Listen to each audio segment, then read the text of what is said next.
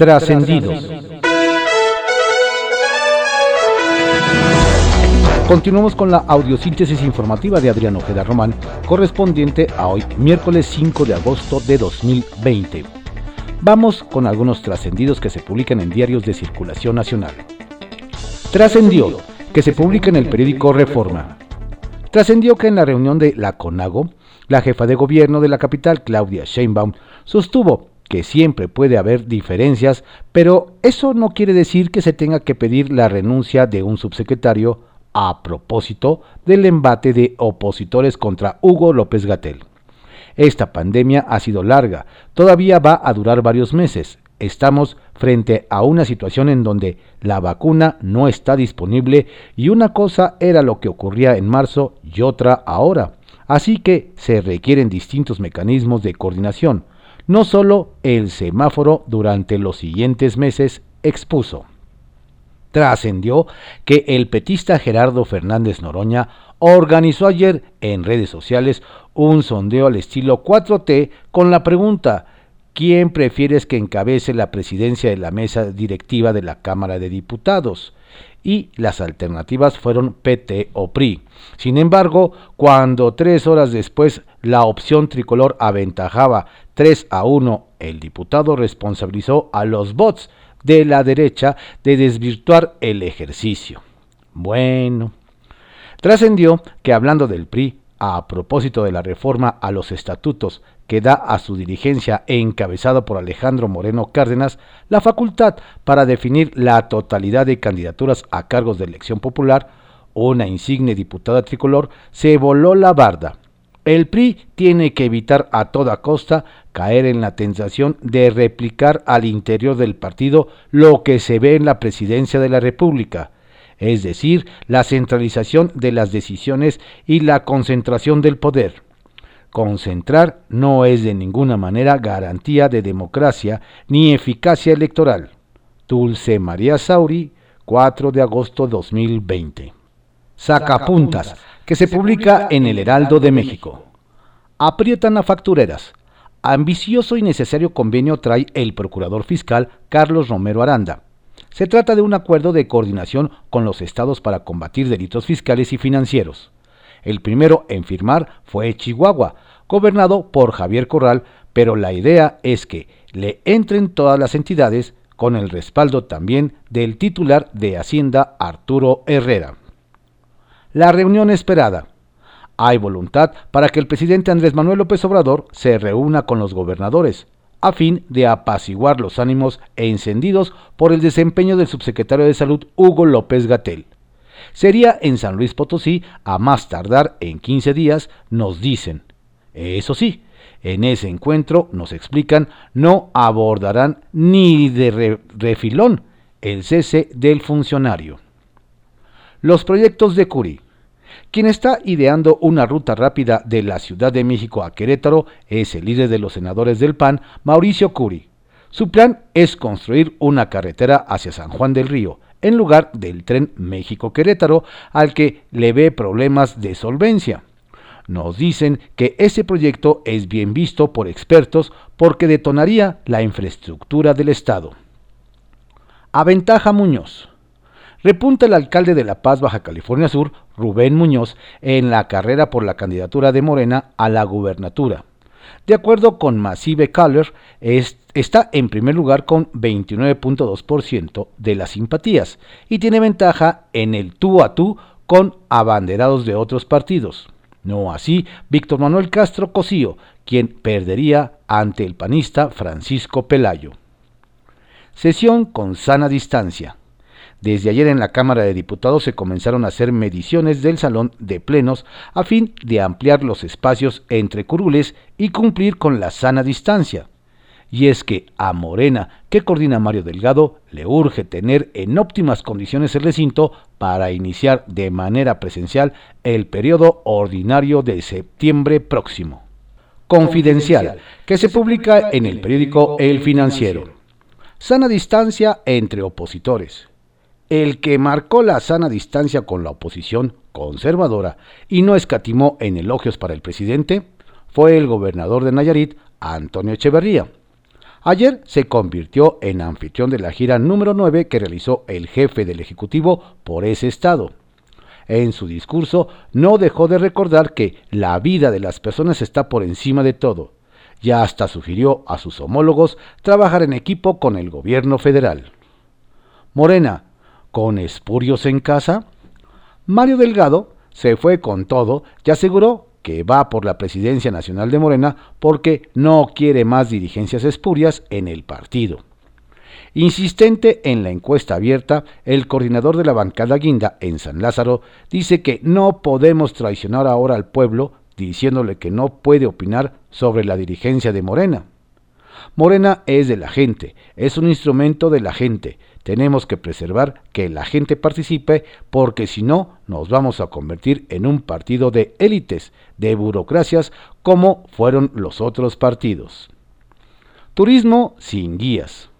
Algunos de los guías, operadores y transportistas turísticos del país dicen estar cansados de hacer marchas y plantones sin que les hagan caso. El líder del organismo, Osvaldo Malpica Flores, dice que ya han llegado a la desesperación ante la falta de solución por parte del titular de la SECTUD, Miguel Torruco, o de cualquier otra autoridad. Nos reciben las peticiones, pero nunca nos dan respuesta, reprocha. El reto de la nueva titular de CONAVIM. Vaya que tiene retos la nueva titular de la Comisión contra la Violencia hacia las Mujeres, la CONAVIM, Fabiola Alanís Sámano. El principal, sin duda, es el de la otra pandemia, la del feminicidio, que aún no aplana su curva.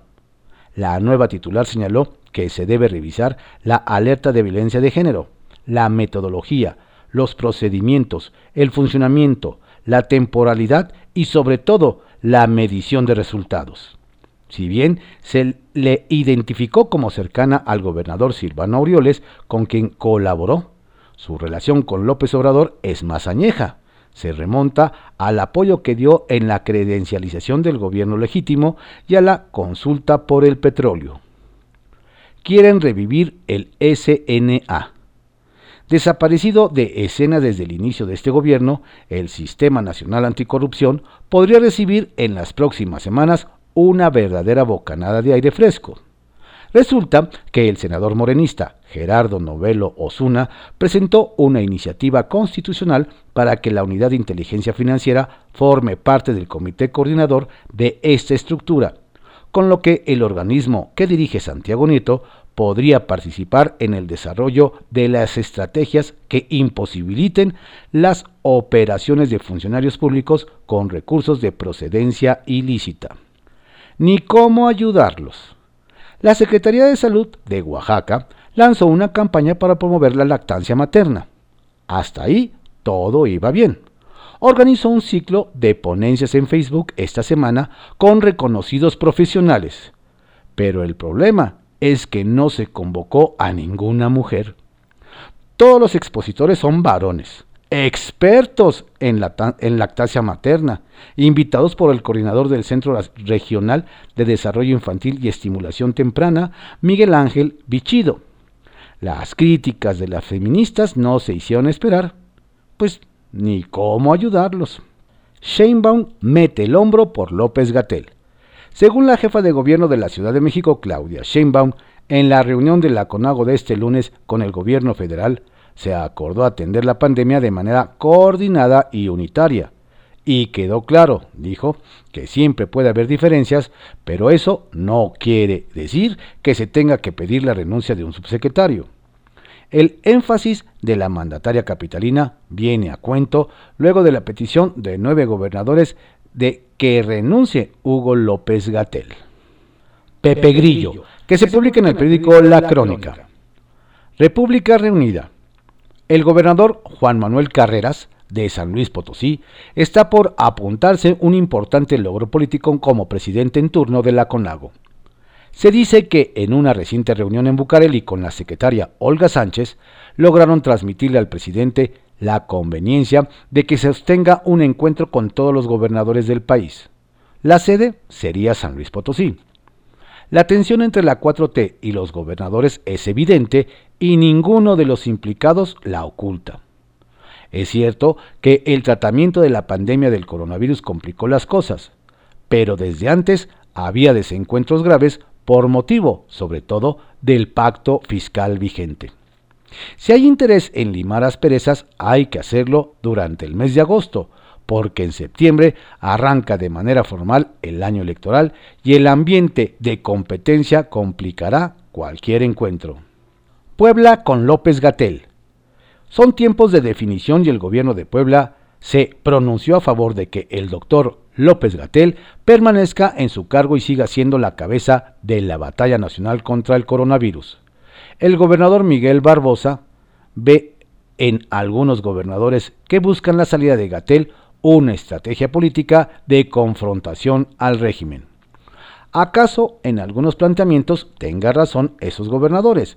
Pero lo indiscutible es que se trata de una estrategia de confrontación que es por demás inaceptable en esta coyuntura. El mandatario aprovechó para enviar un reconocimiento a los trabajadores de salud y se pronunció por el uso riguroso del cubrebocas, un acto simple, pero de gran importancia. Marihuana lúdica. La verdad es que las bancadas de Morena en el Congreso de la Unión no le han querido entrar al tema de la legalización del uso lúdico de la marihuana. Hay consultas, debates, conversatorios y aunque se producen documentos que parecen definitivos, al final del día se van al archivo muerto. ¿Por qué no le entran? La única respuesta que explica la parálisis es que a López Obrador no le interesa y le molestaría que el tema se votara. La Suprema Corte de Justicia de la Nación le ha seguido la pista al tema y ya planteó un ultimátum. El Congreso tiene que discutirlo antes de que termine el siguiente periodo ordinario de sesiones, esto es, el 15 de diciembre. Ya no puede postergarse más. Hashtag de Mario. El diputado Mario Delgado se esmera por posicionar en redes hashtag encuesta abierta ya. Se refiere al método para elegir al nuevo dirigente nacional de Morena. El legislador quiere participar en el proceso siempre y cuando la contienda se defina por una encuesta abierta.